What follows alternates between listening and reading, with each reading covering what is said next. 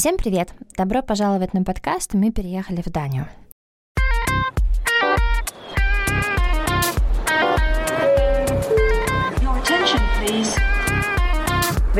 Til Danmark.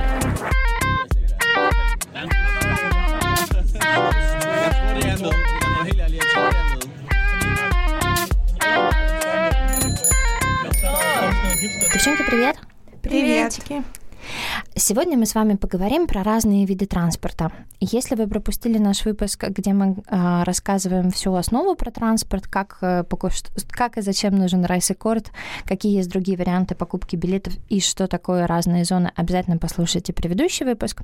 А сегодня мы поговорим про поезда, велосипеды, автобусы, такси и какие вообще виды общественного транспорта существуют в Дании. Итак, давайте начнем. Для начала давайте поговорим про поезда. Это вид транспорта, которым лично я, наверное, пользуюсь э, меньше, но при этом это супер удобный вид транспорта. На поезде для меня, когда я впервые услышала поезда, я себе представляла какие-то наши такие поезда, которые там по 8 часов идут между разными городами.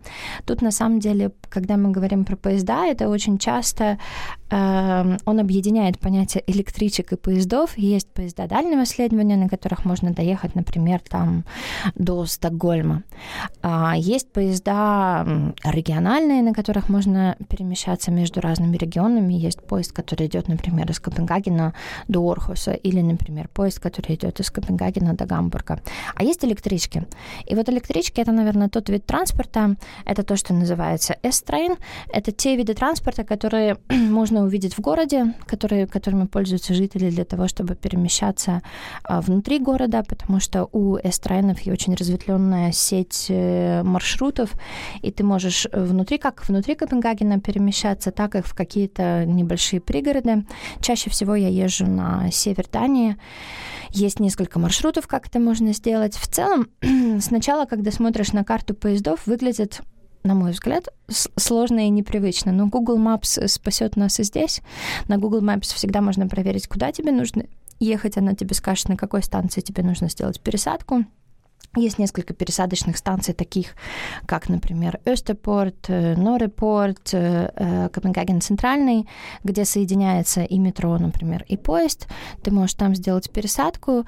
Тебе всегда нужно разобраться, если ты едешь на поезде, в какую сторону ты едешь. Очень важно, потому что поезд, который едет, ну, например, поезд, который едет по маршруту Е, он будет э, идти в две стороны. В одну сторону он поедет в Кёе, в другую сторону он поедет в Хиллерот. Это вот конечные точ точки маршрута. То есть очень важно знать, в какую сторону ты едешь. В поездах есть из удобного, в поездах есть, в, в вагонах есть обязательно места для велосипедов и для колясок.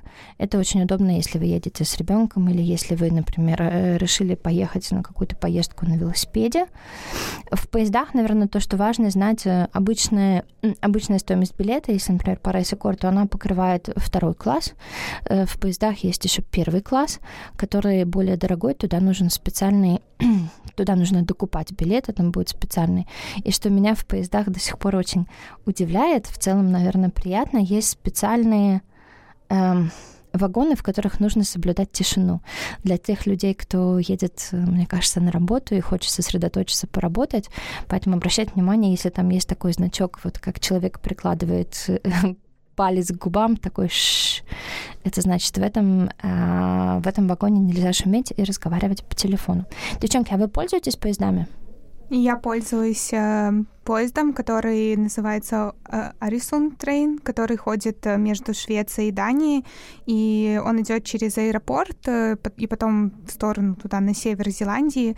И то, что мне очень нравится, что этим поездом можно пользоваться он входит в систему общественного транспорта Копенгагена, и им можно пользоваться точно так же, как автобусом и метро и всем остальным. Понятное дело, что нужен э, действительный билет на те зоны, которые вы путешествуете, но так этот поезд очень комфортный, и за ту же сумму, э, за которую вы едете в метро, можно очень комфортно посидеть на, на удобных сиденьях в поезде.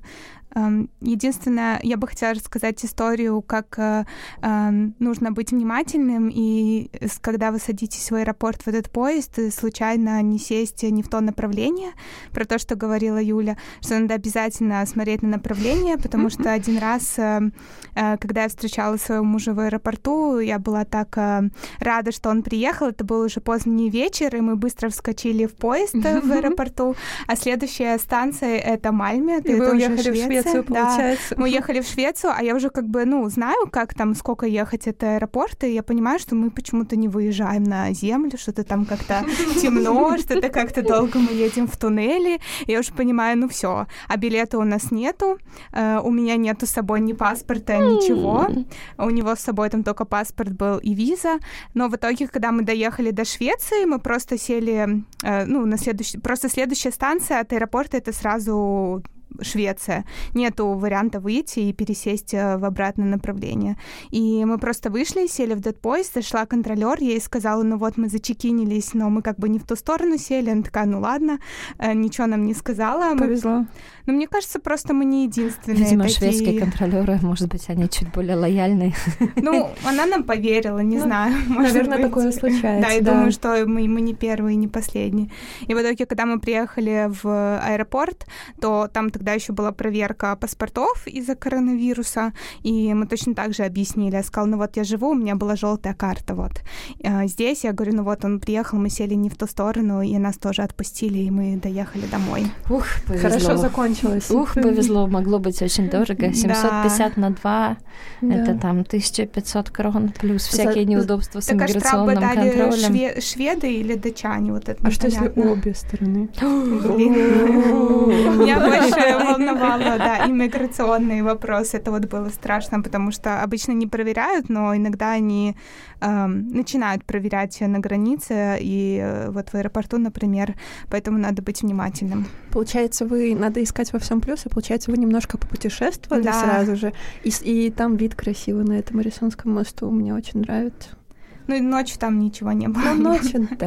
Мне кажется, в Мальме вообще это неплохая поездка. Там вот если остановка, которая до Мальмы, она называется, если я правильно помню. Э, Хьюле. А, другое. Хьюле. Э, да, мой шведский еще хуже, чем э, мой датский. Но там есть классные торговые центры. Вообще в Швецию съездить очень удобно. И опять же, здорово, что вот один поезд, на нем можно как по Копенгагену проехаться, как до Швеции доехать. Если говорить про север, то он как раз идет до Хельсинора, эм, и это все очень по удобно. восточному побережью, получается, угу. вдоль. Но mm если ехать на этом поезде в Швецию, то нужно покупать отдельный билет, потому что он по-другому стоит, и по Ризикорту нельзя. Ну, в аэропорту есть специальные машины, на которых можно купить э, билет до Мальма. В любой DSB машине можно купить, вроде бы.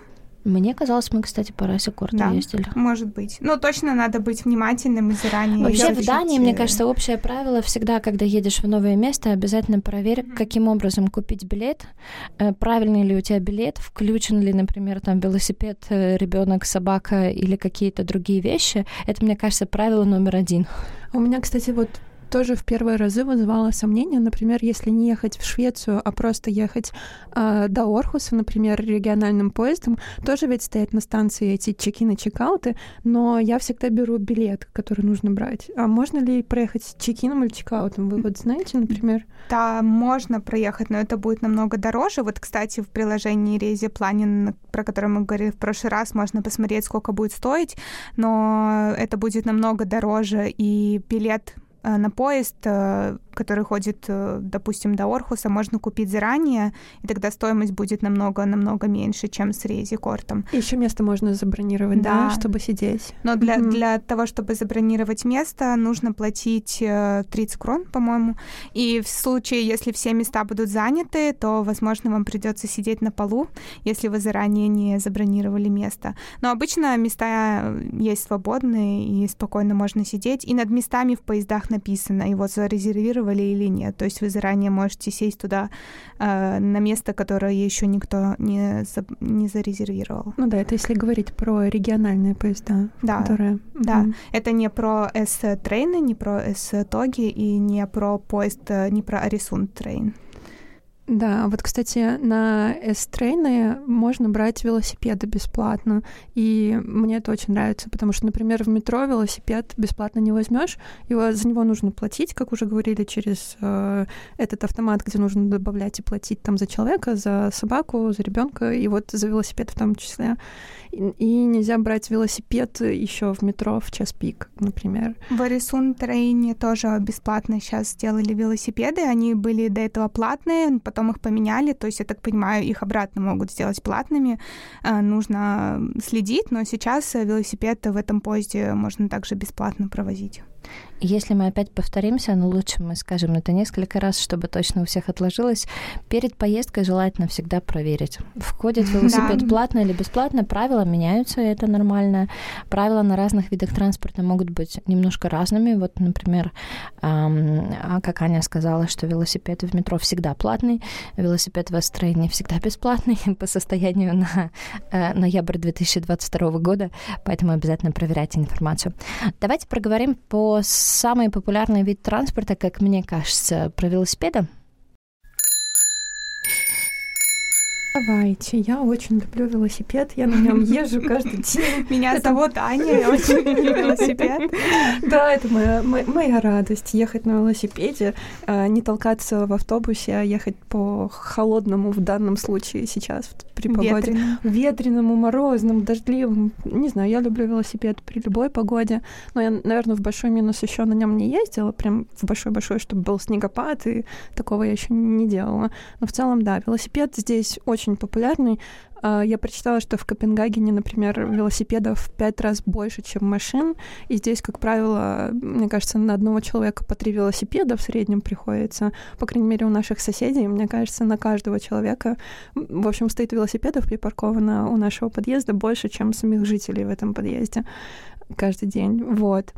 И что интересно еще, что 2022 год назван годом велосипеда. Это министр транспорта так сказал, а, потому что эта инициатива — это как их часть большого плана по расширению инфраструктуры для велосипедов.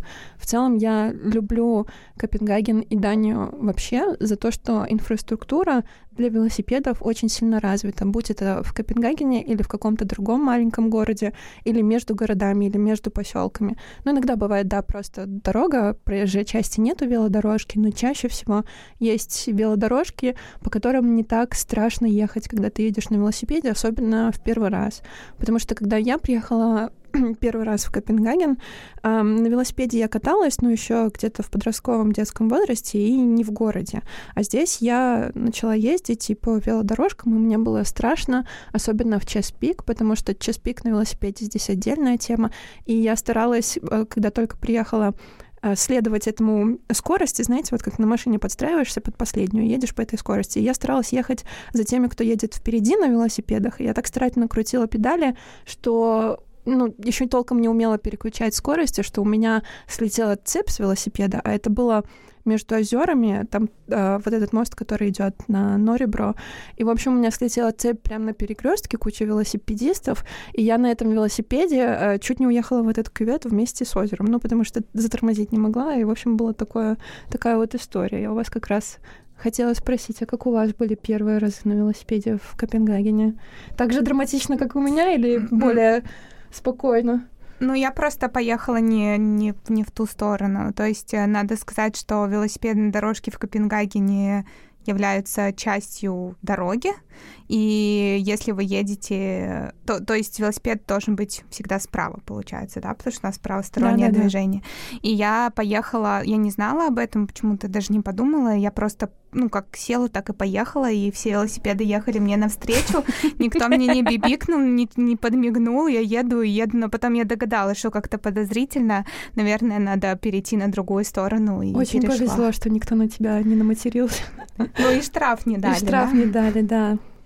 А у тебя, Юль, как с велосипедом? Эм, мне сначала, когда я переехала, было очень сложно начать, потому что как-то я на велосипеде до этого ездила, может быть, там в возрасте лет так 12, и э, ездить в городе в среди оживленного велосипедного движения, потому что, как ты уже рассказала, в целом движение на велосипедной дорожке, как у машин, есть правая сторона для медленных велосипедистов, есть левая сторона дорожки, по которой быстрые велосипедисты тебя обгоняют, и они летают очень быстро. Есть люди с электровелосипедами, меня все это пугало. Меня ужасно, я до сих пор помню, самый страшный момент был, что когда мне сказали, тебе же надо показывать, когда ты там поворачиваешь направо, ты поднимаешь руку направо, uh-huh, останавливаешься, поднимаешь руку, и я прям как помню, это что ты имеешь в виду, что вот мне сейчас надо руку оторвать от руля и показать знак, у меня было, боже, как это, как это? И я помню, это было страшно, Сейчас все нормально, потребовалось потренироваться, но я прям тренировалась э, вместе с подругой по вечерам по спокойным улицам. Это очень хорошо. А вот, кстати, а вы сегодня как сюда добирались в студию? На чем? Пешком. На велосипеде. Ага, Юля, у тебя фонарик есть на велосипеде или нет? Обязательно. У меня есть фонарик, у меня задняя фара не работает, поэтому теперь я пользуюсь э, фонариками из нета за 30 крон. И вот тут важный момент, о котором я иногда забываю. Вечером его нужно включать потому что он не включается. Моя передняя фара работает самостоятельно, у меня динамо фара, а вот заднюю нужно включать, я иногда забываю. И, и, и в плане штрафа как-то это опасно, и в плане безопасности движения, мне кажется, да. это плохо. Я думаю, штраф не так страшен, как то, что тебя в темноте могут не заметить. И плюс еще, мне кажется, здесь освещение в целом на улицах ночью часто довольно такое приглушенное, то есть Э, можно не заметить просто велосипед. Да, это опасно с точки зрения безопасности, но еще опасно, не знаю, для меня штраф тоже опасен, потому что штраф за каждый... Сколько стоит, кто-то знает? За, да, за каждый фонарик отдельно. Получается, если у тебя нет переднего 750, нету заднего 750, тогда и у тебя получается полторы тысячи штрафа. Ну, у меня, я знаю такие случаи, что бывают останавливают, а, бывают стоят и контролируют где-нибудь на оживленном месте э, с моста какого-нибудь велосипедного и просто всех тормозят и всех штрафуют. Да. Так что, Но так что они... фонарики иногда не штрафуют. Знаю я вот одного человека, не буду говорить кого, который ехал в 3 часа ночи, и его остановил полицейский, э, потому что не было фонариков, и в итоге этот человек э, уговорил полицейского не давать ему штраф, и договорились, что вместе с великом он пойдет э, в метро и не будет на велике доезжать до дома. Но это повезло. Опять же, мы бы вам не рекомендовали тестировать свои э, переговорческие э, умения с местными полицейскими. Я тоже знаю случаи, когда у меня коллегу оштрафовали с тортиком в руках, у которого было день рождения, и это было видно по CPR. То есть, когда он давал свой CPR, там было видно, что ну, день рождения, потому что совпадает. И несмотря на это, ему дали штраф тысячу крон. То есть это чисто человеческий фактор, повезло, не повезло. А еще, мне кажется, важно знать, что все вот эти штрафы, они могут чисто теоретически повлиять на решение о гражданстве. Если вы будете э, подаваться на гражданство в Дании, то у них есть э, все вот эти записи штрафов, и они могут э, отказать из-за этого. Да, я тоже такое, я слышала случаи когда отказали из-за того, что были какие-то вот штрафы, даже банально просто нет фонарика, штрафы, и это потом влияет на твою судьбу, можно так сказать. Так что велосипед. Кстати, по поводу того, чтобы мы говорили о том, чтобы проверять эм, расписание и уточнять, что можно с собой брать. Велосипед, например, можно брать с собой или надо доплачивать. Я как-то читала, что, по-моему, летом или когда в обычных автобусах городских уже стало можно брать с собой бесплатно велосипеды. Да, летом можно было. Идти. Можно было, да. А сейчас, то есть, получается, нельзя. А я не знаю, я читала вчера я, перед я выпуском. Угу. В общем, я прочитала, что велосипеды можно брать, если автобус больше 12 метров длиной. Ну, там, смотрите, такое в автобусах есть момент, я это по коляскам знаю хорошо. В автобусе очень ограниченное количество мест, где ты можешь поставить или коляску, или велосипед. И вот с колясками такая история, что если в автобусе уже есть две коляски на этом месте, то третья коляска туда не влазит. И с велосипедом может случиться то же самое, что если там уже кто-то едет, там просто не будет места, я просто не представляю, когда там битком, как туда влезть с велосипедом. Ну... С коляской неудобно, могу сказать. Случай из жизни. С коляской неудобно. Зато удобно, что в велосипедах, раз уж мы... Ой, что в автобусах, раз уж мы немножко перешли на эту тему, а, опускается пандус, то есть велосипед. Извините, автобус немножко наклоняется для того, чтобы Если ты было... нажмешь на специальную кнопочку, очень да. важно, там есть, когда ты заходишь обязательно только из э, средних дверей, там есть специальная кнопочка для того, чтобы опустился вот этот пандус, но тут есть такой момент, что водитель э, может тебя не заметить, и тогда он это, это как бы нужно, этот сигнал дает водителю, чтобы он его опустил, но в целом э, вообще с колясками на автобусах удобно, это был мой любимый вид транспорта. Говоря про автобусы, Ира, может быть, ты расскажешь, насколько я знаю, ты частенько пользуешься да, автобусами? я хотела сказать, что я как э, заядлый пользователь автобуса... Сейчас э, все расскажу. Сейчас вам расскажу, что есть автобусы, э, они ездят по городу, они желтого цвета, и оперирует ими компания Мовия э, в Копенгагене. Насколько я понимаю, в Дании э, не эм, не государственный транспорт, то есть э, есть компании, которые ответственны за либо там автобусы, либо за поезда, и в разных частях Дании это могут быть разные компании, и в Копенгагене э, работает компания, которая называется Мовия. Э, из того, что было для меня необычно, когда я переехала в Копенгаген, это то, что часто нужно сигнализировать автобусу, э, что вы хотите, чтобы он остановился на остановке, либо так стоять, чтобы водитель вас мог заметить, потому что иногда, если вы спрячетесь в остановку, там будете прятаться от дождя, сидеть, ждать автобус, он просто может э, мимо проехать и не остановиться. Эм, также для того, чтобы, если вы уже внутри автобуса и вы хотите выйти, то нужно нажимать внутри на кнопку «Стоп» э, перед вашей остановкой, и тогда автобус остановится, и вы сможете выйти. Интересная вещь э, это то, что на почти на всех остановках есть инструкция о том, как узнать, э, когда придет следующий автобус, если, например, у вас нету интернета или у вас нету и у вас нет приложения Rezi Planning или Google Maps, нету интернета, на остановке нет никакого табло, тогда вы можете отправить смс э, с номером а, остановки, по-моему, и автобуса. В общем, должна быть инструкция на там. И узнайте, когда придет следующий автобус. И и когда я чуть-чуть стала понимать датский язык, я прочитала, что еще там написано на этой остановке, пока ждала свой любимый автобус, и узнала о том, что э, если автобус не пришел в течение 20 минут, то Э, вы можете заказать такси, и потом э, вам должны будут э, в, вернуть до 300 крон за это такси. Но там есть такое условие, что либо автобус опоздал на 20 минут, либо он проехал мимо вас и до следующего автобуса 20 минут, это, кстати, очень интересный факт. Я не знала, что можно заказать такси, если автобус опоздал. Я, например, сейчас читаю... На 20 минут. На 20 минут. Потому что, мне кажется, это ежедневный кейс, случай, потому что я читаю очень много ну, групп экспатов, например, и там люди пишут, что в последнее время автобусы опаздывают, по расписанию не ходят, на работу опаздываем. Э, как, как объяснять, что делать? Но когда я читала про вот эту вот э, систему с оплачиванием на такси, там, понятное дело, все так красиво написано, но потом э, там есть сносочка такая, звездочка, и там уже все вот эти дополнительные условия, и я так понимаю, эту компенсацию не всегда очень просто получить. Мне кажется, проще всего будет, если автобус опоздал, э, найти телефон и созвониться с ними. Там есть такая специальная диспетчерская служба, объяснить им ситуацию и от них получить как бы какие-то указания. И в этом случае, если они скажут, мы вам оплачиваем такси, будет проще потом договориться. Но я сама ни разу не пользовалась. Это опция, про которую стоит знать, но в целом, в основном, я бы сказала, эм, общественный транспорт в Дании ходит по расписанию.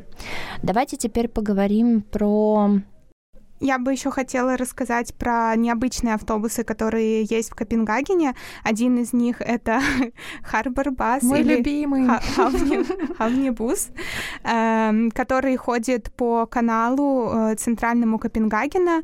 Эм, мне кажется, это отличный способ посмотреть на город э, с воды э, и заплатить такую же стоимость поездки, как, как бы вы проехали на автобусе или на поезде, потому что этот Харбор Бас входит в общественный общественный, в систему общественного транспорта Копенгагена.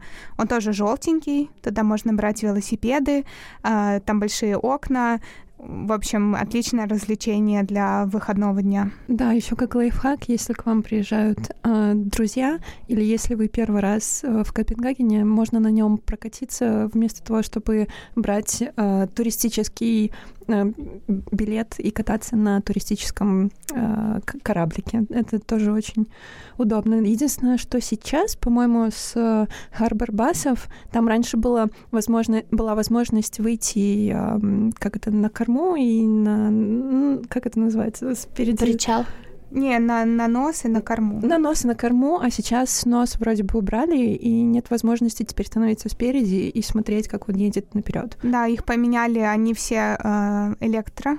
Э, автобусы, и поэтому они расширили место, где можно сидеть, но зато э, не, не так много можно стоять на улице и смотреть на город. Это здорово, что в Дании вообще столько разных инициатив, потому чтобы транспорт сделать зеленым. Мы вот поговорили, что обычные автобусы, они в основном переходят на электричество или газ. Вот это была новая для меня информация, что эм, Водные автобусы, они тоже перешли на электричество. Мне кажется, Дания очень много делает для того, чтобы уменьшить э, то количество э, неблагоприятного эффекта на окружающую среду, которое создает транспорт. Вот, кстати, я про это хотела еще добавить, а, что иногда бывает, я не знаю, насколько это часто, но летом точно бывает, раз в месяц, наверное, или, может быть, даже два раза в месяц по воскресеньям Нори Брогео э, перекрывают и делают ее как э, car-free.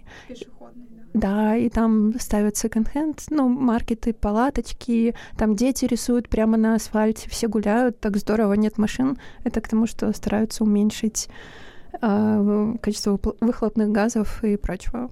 Так что да, я поддерживаю здесь очень много инициатив, и мне это очень нравится.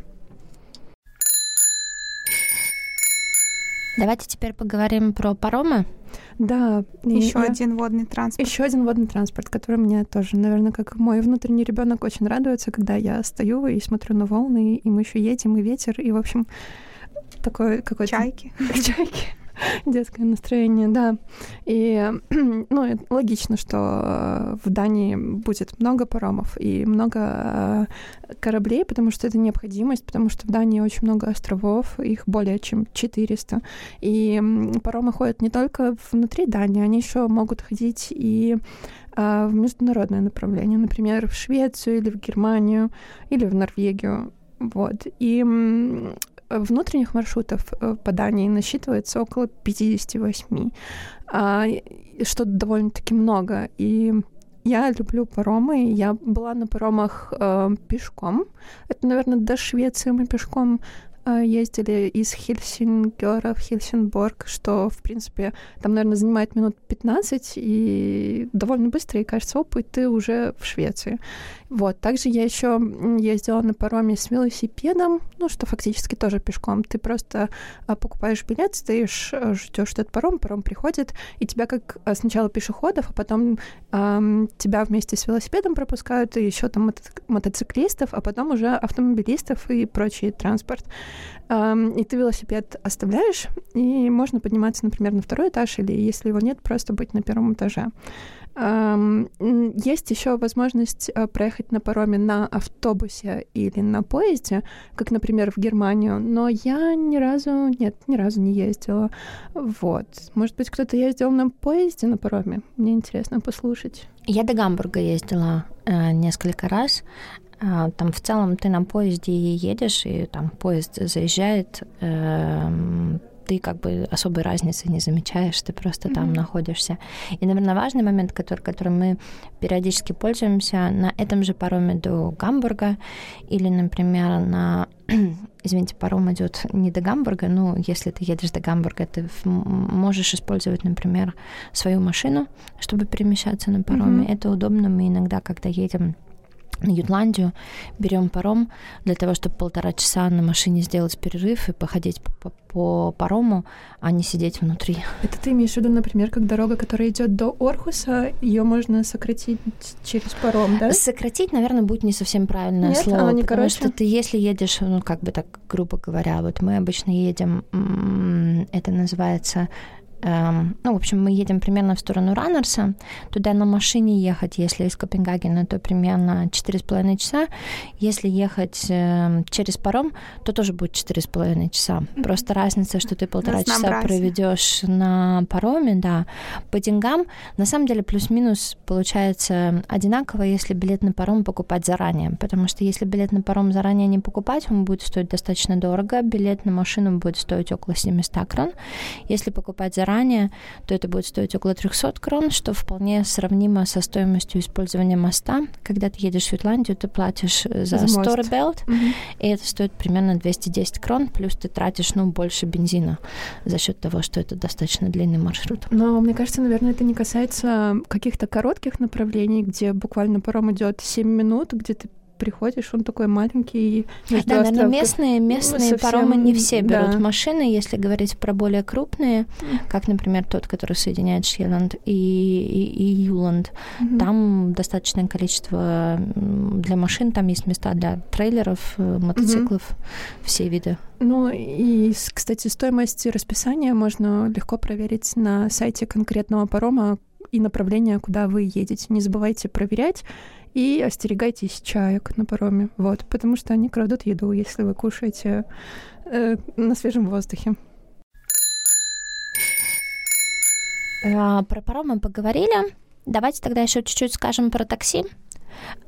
Такси можно начать и практически сразу закончить. Такси это тот вид транспорта, которым за 6 лет я пользовалась. Здесь нет. Не, они нет, есть. спасибо. Это на и так. На и так. Ну, примерно так. Я такси пользовалась несколько раз. Э, мне кажется, в 95% случаев я пользовалась такси, когда это оплачивал э, мой работодатель. Особенно я запомнила свою самую первую поездку на такси, когда я приехала, и, как я там уже упоминала, я жила в Неруме. Нерум — это примерно, ну, может быть, там 40 минут до Копенгагена, это не смертельно далеко, но, может быть, там километров 30. И вот я запомнила, что я села в, аэро- в аэропорту в такси, и я приехала, мне нужно было самой заплатить, потом сделать э, expense report, и вот это такси, это было 6 лет назад, но я помню, что оно стоило 610 крон. Я до сих пор эти 610 крон не могу. Это как бы 610 крон, это вот получается практически 100 евро, это больше, чем 100 долларов, и как бы и это, ну, а поездка длилась, ну, может быть, 35 минут. То есть это не была какая-то дикая поездка, там не было пробок. Вот. Э, если брать, например, такси из аэропорта доехать до центра Копенгагена, в среднем это будет стоить 250-300 крон. Если сравнивать, опять же, это, например, со стоимостью билета на метро, даже если вы купите обычный разовый билет без райсекорта, то это будет 3 зоны, это будет стоить 36 крон, а вот на такси это будет 250-300 крон.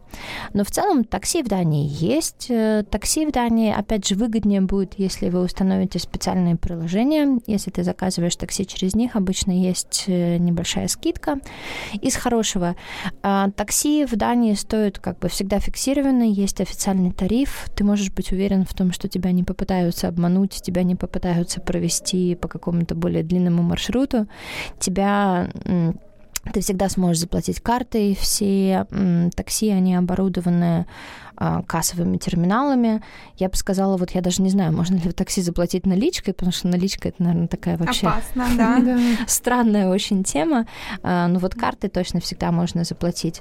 Девочки, а вы как пользовались такси? Кстати, из хорошего еще, помимо этого, а, в Дании есть такси Тесла, что меня удивило первый раз, когда я сюда приехала, так что если есть эм, желание попробовать покататься в Тесле, можно заказать такси и покататься.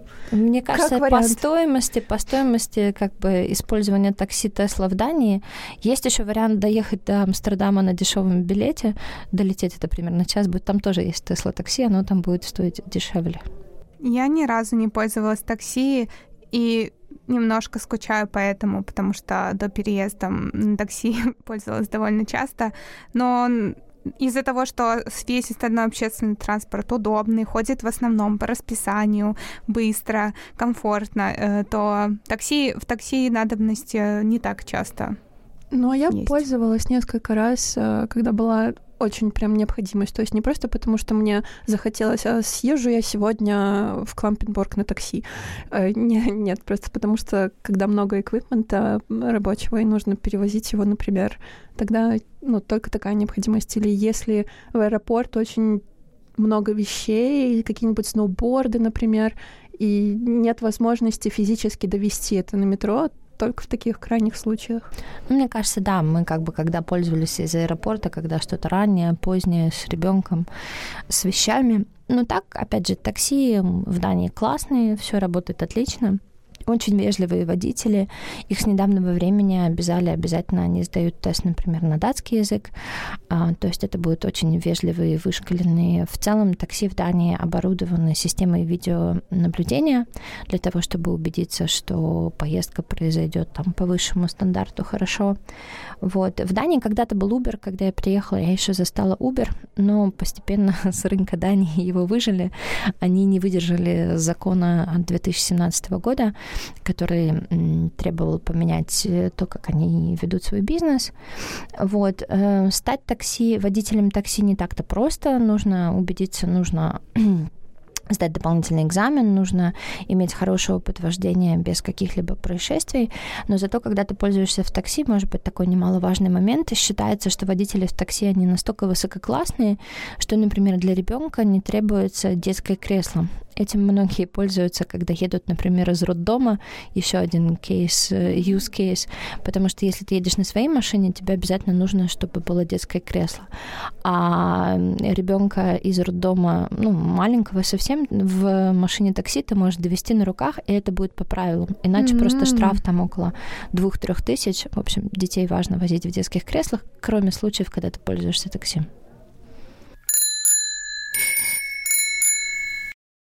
Давайте еще, может быть, чуть-чуть поговорим про, маш... Э, про машины. Пользовался кто-то когда-то арендой машин?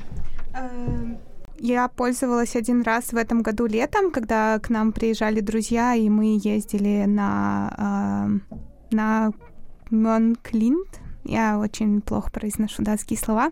И тогда мы пользовались э, сервисом GoMore. Это сервис э, каршеринга, то есть вы снимаете машину на какой-то промежуток времени.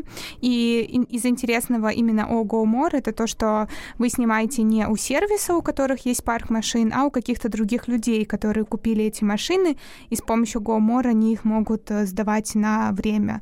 Там есть какая-то фиксированная ставка, э, ну, на, в зависимости от количества дней, на которые вы эту машину берете. И плюс еще в эту стоимость включен э, какой-то пробег э, в километрах, и если вы превысите его, то вам придется платить больше. Э, я бы не сказала, что это очень дешево, но это довольно удобно, если нужно на пару дней куда-то съездить. Есть еще разные сервисы аренды машин, не каршеринговые, но они легко гуглятся, и я не думаю, что какой-то из них стоит отдельно упоминать. Из интересного есть сервис Green Mobility, городе, в котором все машины — это электрокары. Я думаю, там Тесла, возможно, тоже есть, и можно не снимать э, такси Теслу, а взять машину в каршеринге Green Mobility. И еще один из популярных каршерингов, который я часто вижу на улицах Копенгагена, это э, ShareNow. Вот. Права у меня есть, но мне их нужно менять на датские, поэтому я сама никогда не снимала здесь. А вы? Я знаю, что э, я тоже у меня, у меня нет прав, поэтому я машину не арендовала и не водила, но часто ездила с людьми, которые пользовались э, Green Mobility или ShareNow, довольно удобно. А, и еще у меня друзья очень часто арендуют машину, когда они покупают что-то габаритное, например, в Икее, и не хотят платить за доставку, и дешевле выходит самим арендовать машину и самим довести, чем заплатить людям, которые привезут и поднимут еще. Вот такой факт.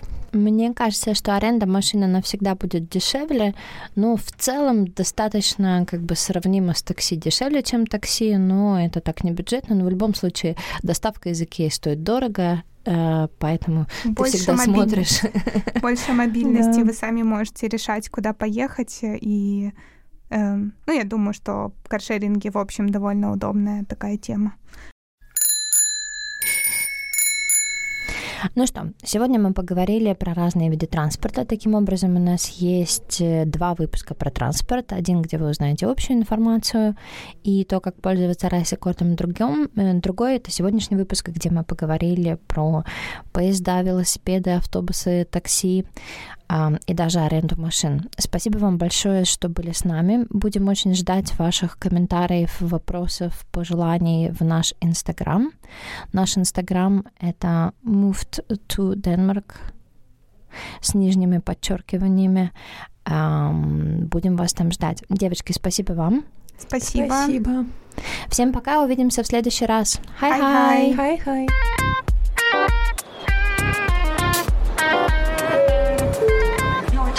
país. Velkommen til Danmark.